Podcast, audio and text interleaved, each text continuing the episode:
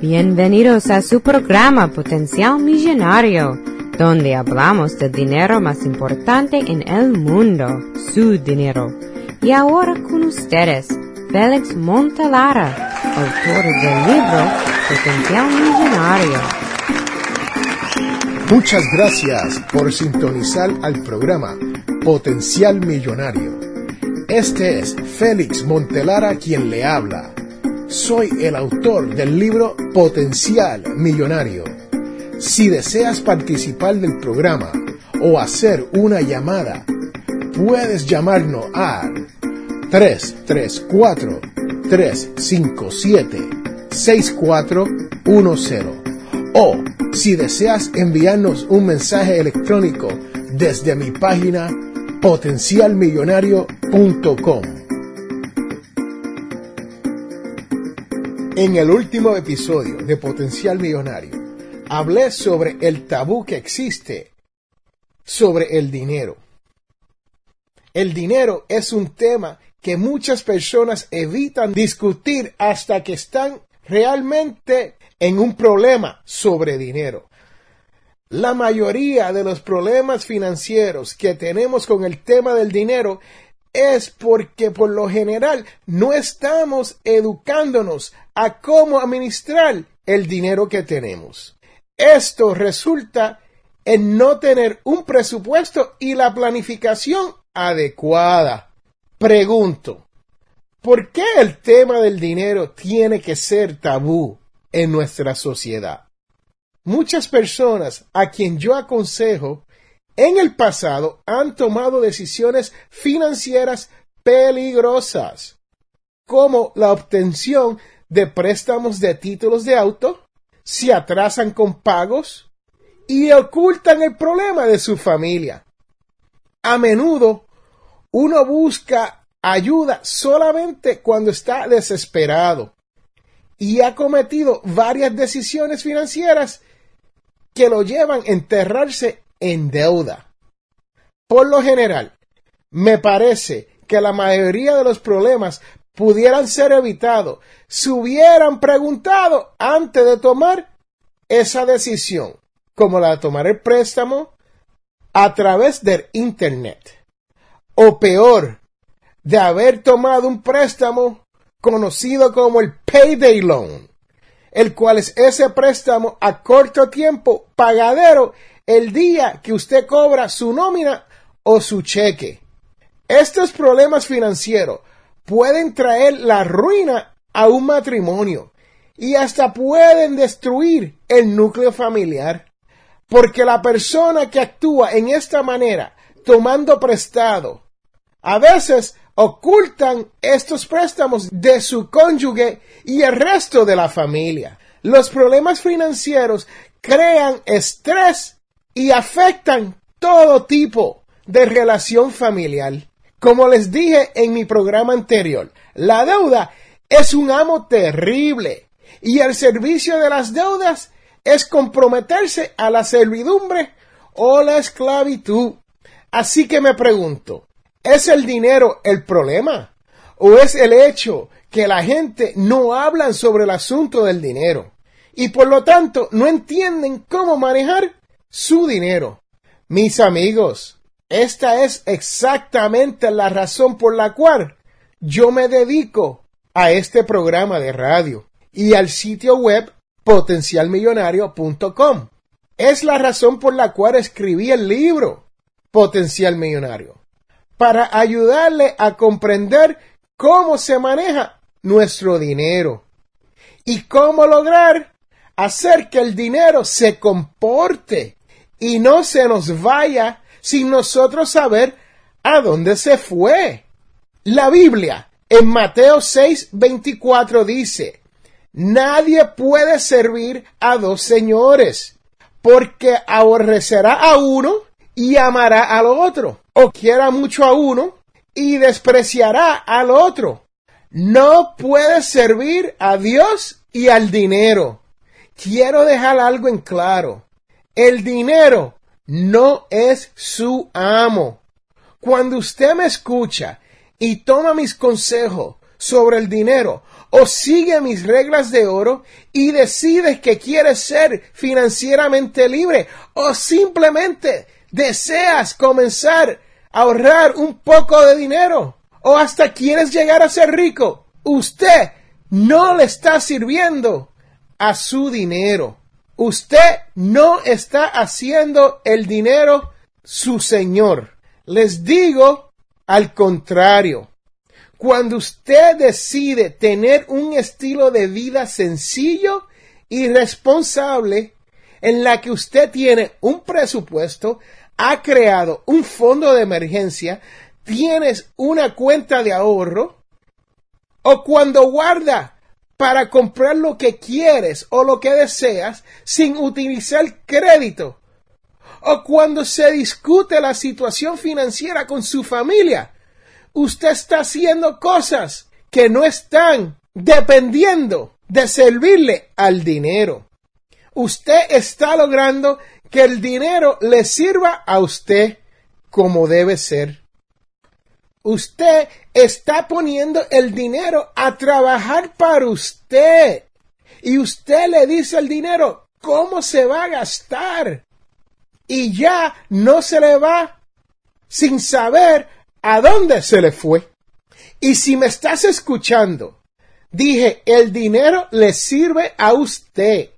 Usted está siendo buen administrador de los abundantes dones de Dios usted estará tomando las oportunidades que Dios les pone por delante. Está siguiendo la palabra de Dios como está escrito en más de 100 versos en la Biblia que tienen que ver con el dinero.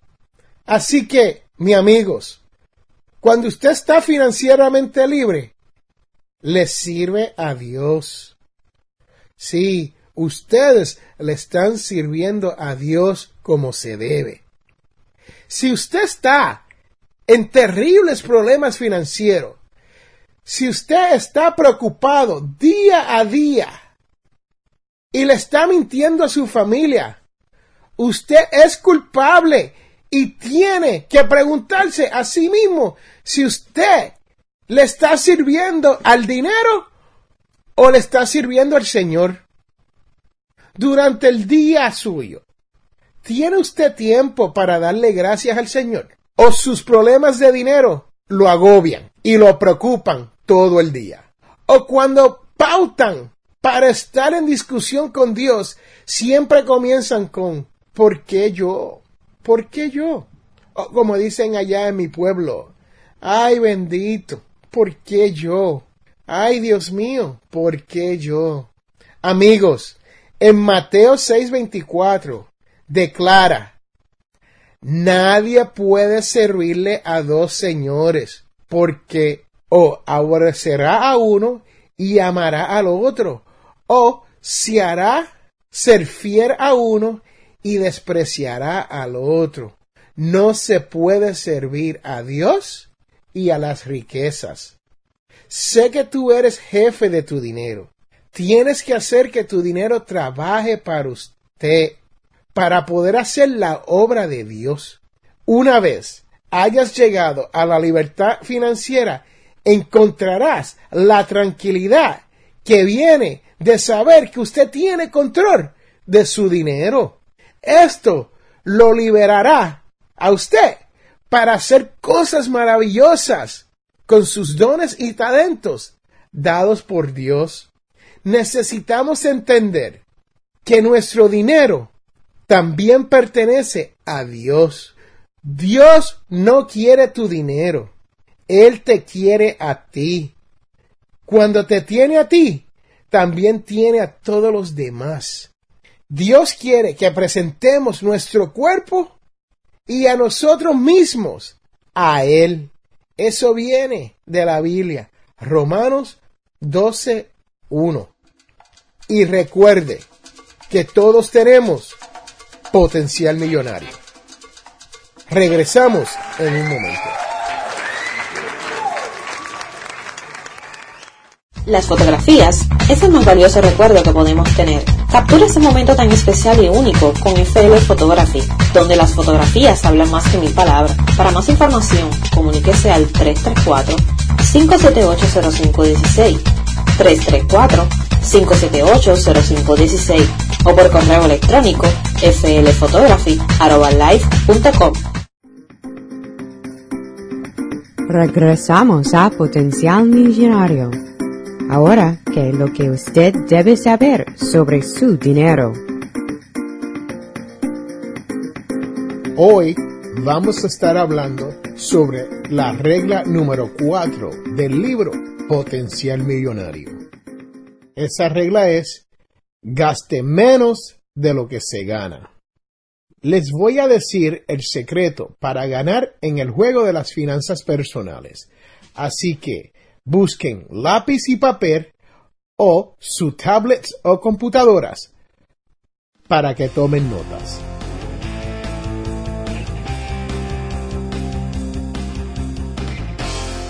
El secreto es que hay que generar más ingresos que egresos.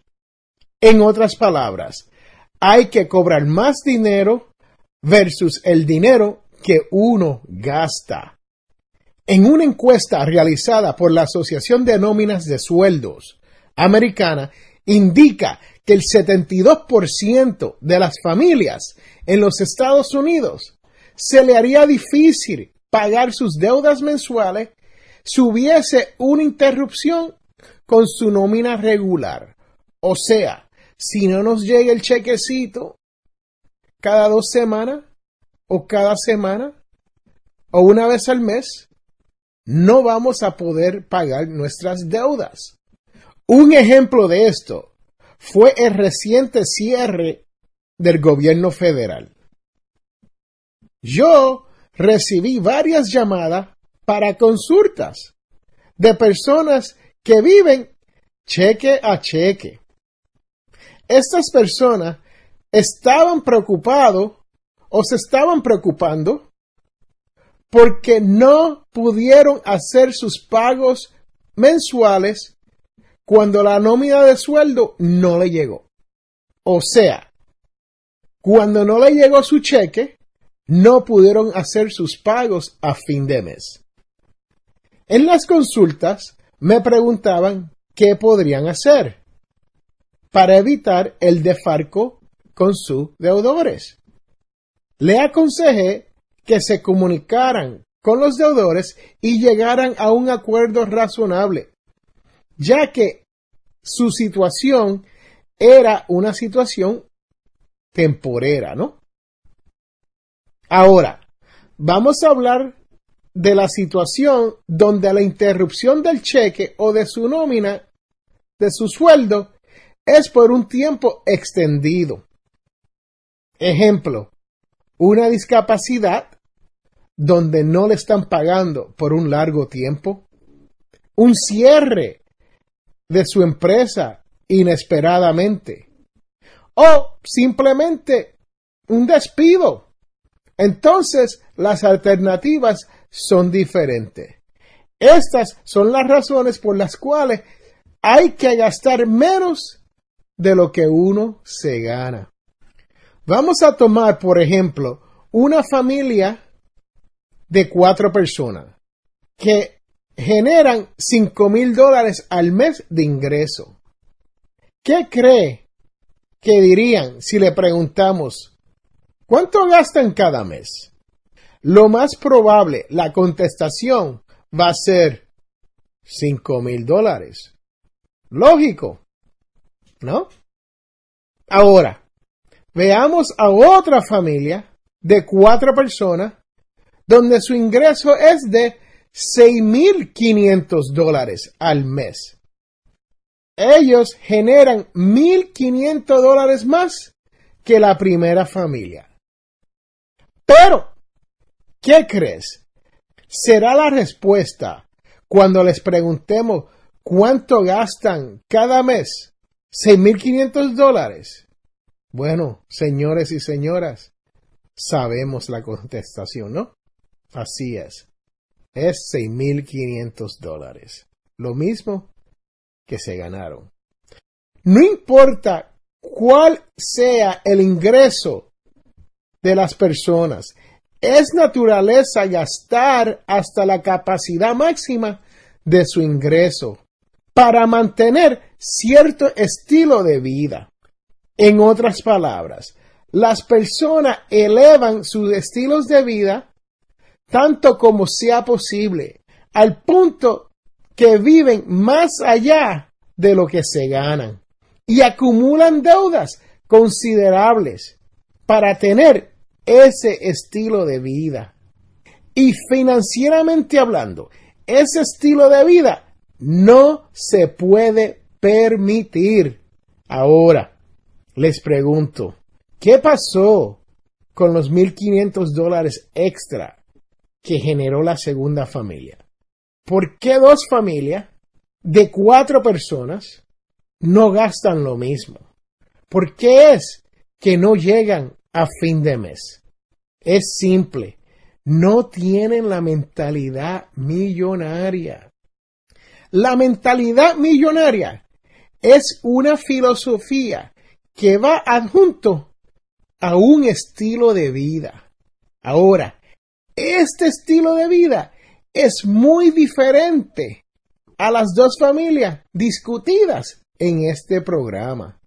Y el problema es como dice la encuesta, el 72% de nuestras familias viven de cheque a cheque, de nómina a nómina.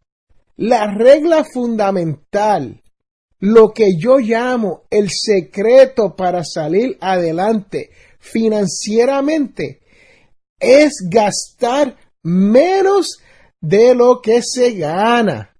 Esto es cierto si ustedes se están ganando un salario mínimo o si han ganado la loto con millones de dólares.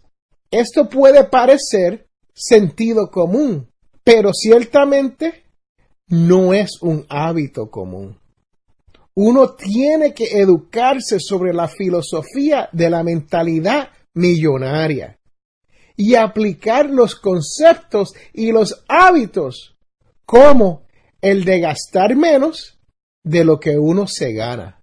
Le pregunto, ¿tiene usted la mentalidad millonaria? Déjeme saber su opinión.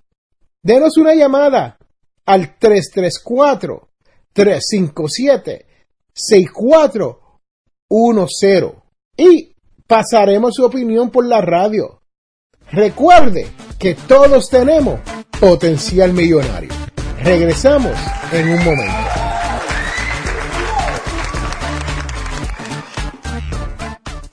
Las fotografías es el más valioso recuerdo que podemos tener. Captura ese momento tan especial y único con FL Photography, donde las fotografías hablan más que mil palabras. Para más información, comuníquese al 334-578-0516, 334-578-0516 o por correo electrónico flphotography.com. Ahora vamos a contestar unas preguntas. Las preguntas nos vienen a través de potencialmillonario.com o tenemos una cuenta con Facebook. También estamos en Twitter y tenemos cuenta con Google Plus. Y si quieres también a través de LinkedIn. Así que usen cualquiera de los medios sociales y comuníquese con nosotros a través de Potencial Millonario. Este mensaje viene a través de Facebook. Al comprar un auto es mejor tener un intercambio o un pago inicial. Al comprar un auto, puede ser mejor tener un pago inicial en lugar de hacer un intercambio por otro auto. En un intercambio, o lo que conocemos por ahí como un trade-in, le proporciona a usted la conveniencia de comprar un automóvil sin mucho problema, ya que puede entrar a un concesionario o como ya dicen en mi barrio, a un dealer de autos y salir con un flamante automóvil nuevo. Pero esta comodidad tiene un costo significativo, ya que la mayoría de los compradores son propensos a dejar dinero sobre la mesa, recibiendo menos dinero por su vehículo que ya tiene. El dealer o el vendedor de auto lo más probable le va a ofrecer un precio inferior por su auto, especialmente si es un establecimiento que vende autos de un fabricante de automóviles diferente. Ejemplo, usted posee un Ford y va a un concesionario de Toyotas. El mejor curso de acción sería la de vender su auto en una venta a otra persona. Antes de hacer un intercambio o un trade-in en un dealer. Y use ese dinero obtenido de la venta como un pago inicial. Ahora, entendemos que vender un auto a otra persona conlleva un proceso el cual incluye la pérdida de tiempo y encontrar otra persona que necesite su auto y desee pagar lo que usted quiere. A veces eh, no es fácil. Al comprar mediante un trading o intercambio, reduce el factor de esa inconveniencia. Si usted no tiene el ánimo de esperar que su auto se venda, pues entonces vale la pena ir a un dealer y hacer el trading o el intercambio. Sabrás que vas a perder muchos dólares en la transacción al momento de comprar el auto nuevo. En mi caso, yo he utilizado las dos maneras para comprar mis autos en el pasado. Independientemente de cómo haga la transacción, usted debe tener una buena idea de lo que vale su vehículo al momento de venderlo. En particular, si lo quieres llevar para darlo en trading o intercambio. Si desea saber dónde conseguir el valor de su auto, haga una búsqueda en el Internet por modelo, año y millaje. O sea, vas al Internet y busque precio por un Ford del 2006 con 200 mil millas. O simplemente vaya a kellybluebook.com. Eso es kellybluebook.com. Y ahí podrás ver el precio promedio por trading o intercambio y el precio si usted se lo vende a otra persona. Y recuerde, lo mejor es comprar un auto que usted pueda pagar en efectivo. Este mensaje viene a través de LinkedIn. Es mejor abrir una cuenta de banco o una cuenta en una cooperativa de ahorros.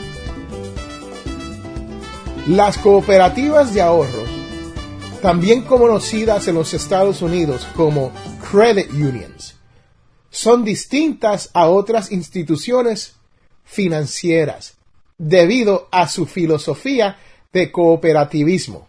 Simplemente las cooperativas siguen el principio básico de la gente ayudando a otra gente. O sea, personas ayudándose a sí mismo. Las cooperativas son instituciones financieras de servicio completo, con servicios personalizados. Las cooperativas ofrecen sucursales convenientes, servicios de cajeros automáticos o ATMs, ATMs, centros telefónicos para ayuda al cliente y acceso electrónico a través del Internet. Mientras que las cooperativas y los bancos ofrecen productos y servicios similares, tales como cuentas de ahorro, cuentas de cheques, tarjetas de crédito, préstamos hipotecarios, todavía existe mucha diferencia entre los dos tipos de instituciones financieras. Ahora, vamos a ver cuáles son estas diferencias. Las cooperativas financieras son sin fines de lucro, en las cuales los miembros son propietarios, toman decisiones basadas en lo que es mejor para sus miembros. Los bancos son instituciones con fines de lucro. Generan beneficio para unos pocos accionistas. Toman decisiones basado en los productos que más ganancias les dejan a los accionistas. Si un cliente no posee acciones en el banco, él o ella no es dueño del banco. Las cooperativas, sus ganancias netas son utilizadas para ofrecerles rendimiento e intereses más bajos a sus clientes. Cuando usted abre una cuenta de ahorro en la cooperativa, los intereses o el rendimiento que le proveen es más alto. Cuando usted toma prestado, los intereses y el rendimiento son más bajos.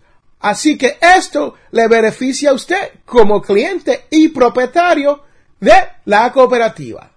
En los bancos, las ganancias se le pagan solo a los accionistas. En las cooperativas, cada miembro tiene un voto de elección en la junta de directores, sin tener en cuenta cuánto dinero hayan depositado en la credit union o cooperativa.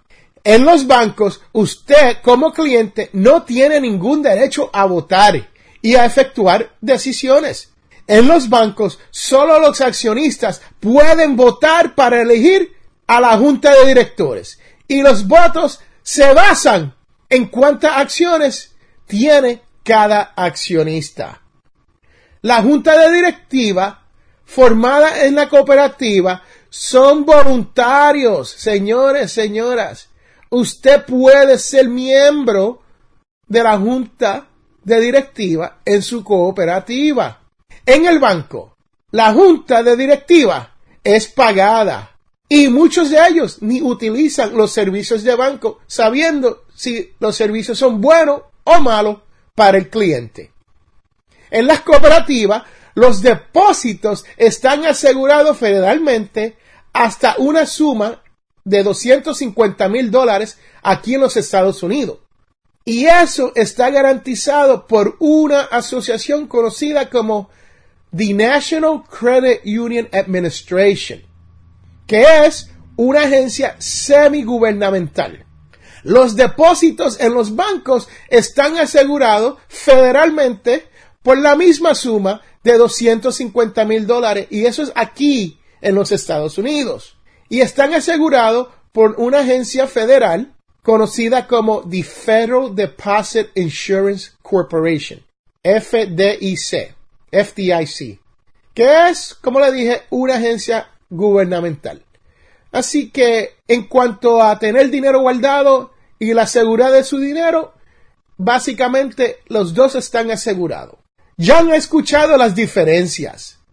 En mi opinión, tener mejor servicio con cuentas de ahorro que paguen más rendimiento o interés y con préstamos que tienen menos rendimiento o menos interés por ser una institución sin fines de lucro, me parece que las cooperativas o the credit unions son la mejor opción para uno guardar su dinero.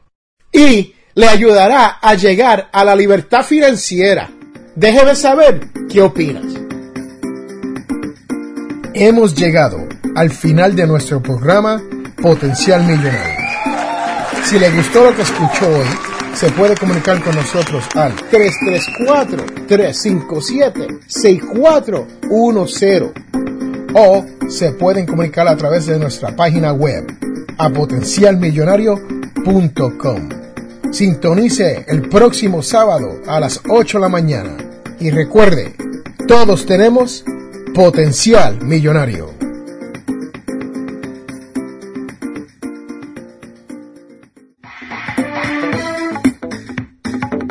La información provista en este programa es para ayudarles a entender los conceptos básicos de las finanzas personales y no debe ser tomado como asesoramiento jurídico legal u otros servicios profesionales. Esta información no constituye asesoramiento sobre impuestos o inversiones. Consulte su asesor en finanzas o impuestos con respecto a su situación particular. Potencial Millonario y Ofelis Montelara no es responsable por pérdidas directas o indirectas ocurridas por conceptos aplicados a la información expuesta en este programa.